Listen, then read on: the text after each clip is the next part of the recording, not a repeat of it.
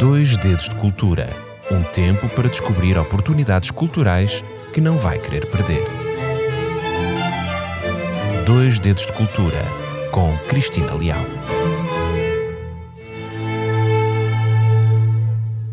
É com enorme satisfação e alegria que inauguramos hoje um novo espaço aqui na sua RCS. Trata-se de um espaço e de um tempo dedicado à cultura nas suas diferentes expressões. Às artes, à literatura, por que não ao cinema, ao teatro, às exposições. Enfim, são muitas as temáticas e estas temáticas que eu quero explorar e partilhar consigo que me está a ouvir.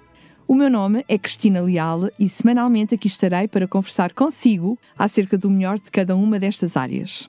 E hoje, para início deste novo espaço, vou levá-lo numa viagem até ao Antigo Egito. Então, sentado, aperta o cinto, porque vamos viajar até lá, porque eu quero apresentar-lhe os senhores faraós. E perguntam-me, mas porquê que vamos fazer esta viagem? Por dois motivos. Em primeiro lugar, porque está em Portugal patente uma grande exposição, a meu ver, imperdível, dedicada aos faraós. E depois porque sou uma apaixonada pela história em geral e, em particular, pela história do Egito. Desde criança que leio a Bíblia e as histórias narradas neste local fazem parte de mim, da minha história de vida. De facto, a civilização egípcia nunca deixou de me fascinar por ser misteriosa, mas também por ser monumental. Baseada em três grandes pilares: o politeísmo, o rio Nilo e as crenças depois da morte, é uma civilização com uma grande complexidade de mitos, com rituais fúnebres extremamente elaborados, os seus hieroglifos, que durante muitos anos foram impenetráveis e que trouxeram assim um grande fascínio, a sua arte sumptuosa, as suas misteriosas pirâmides, enfim, tudo isto fez com que, quando eu soube uh, que em Portugal iria estar patente uma exposição dedicada aos faraós e, consequentemente, a este tema Egito, confesso, a vontade de visitar foi enorme e na primeira oportunidade lá fui eu até à Gulbenkian. Intitulada Faraós Superstars, esta mostra ou esta exposição está patente na galeria principal do Museu Carlos de Gulbenkian até ao dia 6 de março. E vou partilhar consigo já já todos os detalhes desta minha visita com um objetivo, confesso, é que cresça em si o desejo também de a visitar. Mas para já, deixe-me só fazer um pequenino enquadramento histórico. Como é que o mundo em geral sabe tanto sobre esta civilização? Para o grande conhecimento da civilização do Antigo Egito, muito contribuíram dois grandes achados.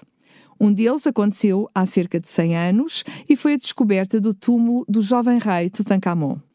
Quase intacto, este túmulo tinha cerca de 5 mil peças de obras e estas peças ofereceram-nos uma visão incomparável sobre a história do Egito. Reparem, desde armas, roupas e obras de arte, amuletos, até a própria carruagem do jovem rei Tutankhamon ali estava. E todas estas peças eh, de arte eh, refletiram e refletiam o modo de vida e das crenças pós-morte. Houve uma outra descoberta também muito importante, que foi a descoberta da pedra Roseta. Esta descoberta permitiu a decifração dos hieroglifos. Com esta pedra foi possível toda a informação que se encontrava em hieroglifo ser desmontada ou traduzida para grego e assim pôde chegar já decifrada ao nosso conhecimento. Então, de acordo com aquilo que eu disse há pouquinho, vamos lá aos detalhes desta exposição. É uma exposição que tem dois grandes curadores, um português e um francês.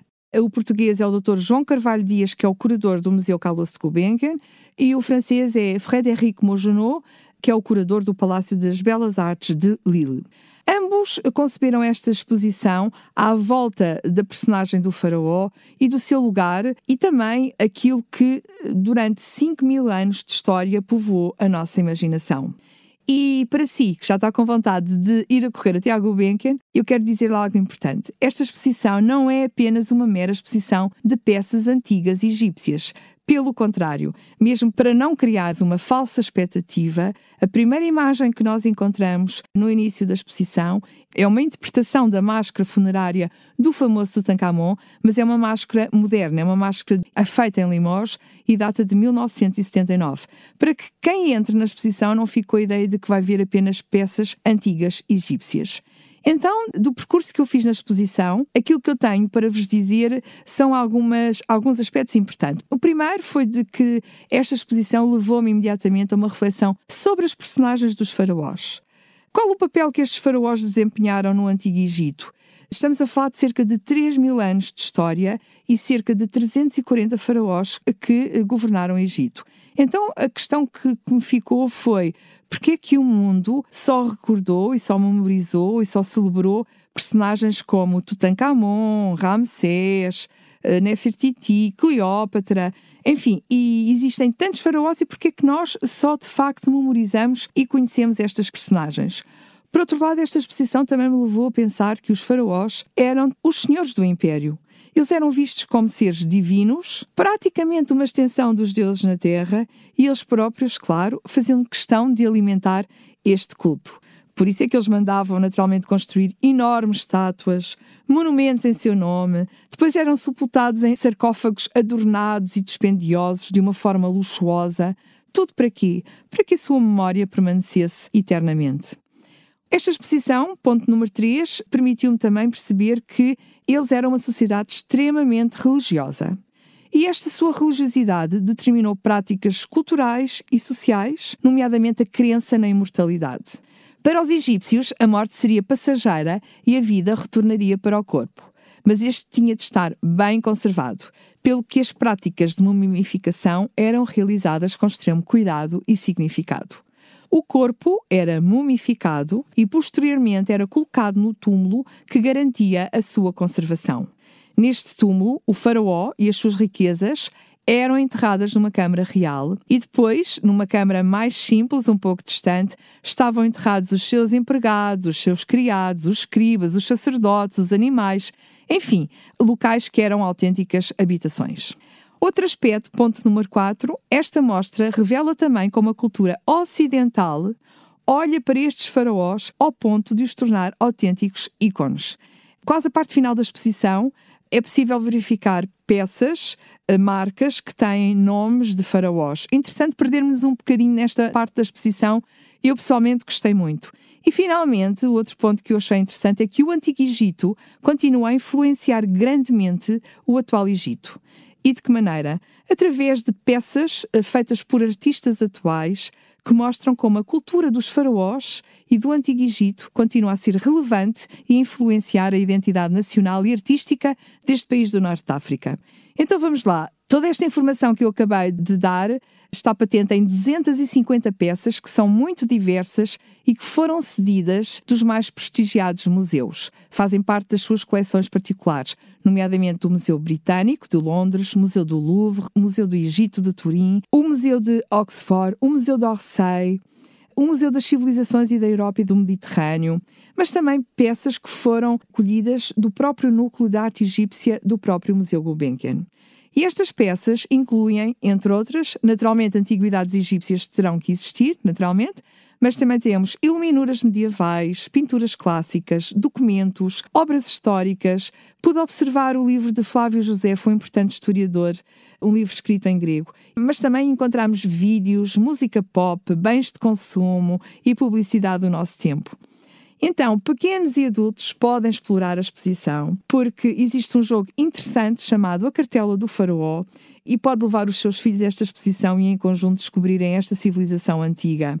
Poderão fazer esta visita todos os dias, com exceção à terça-feira, porque o museu encerra à terça-feira, entre as 10 e as 21 horas.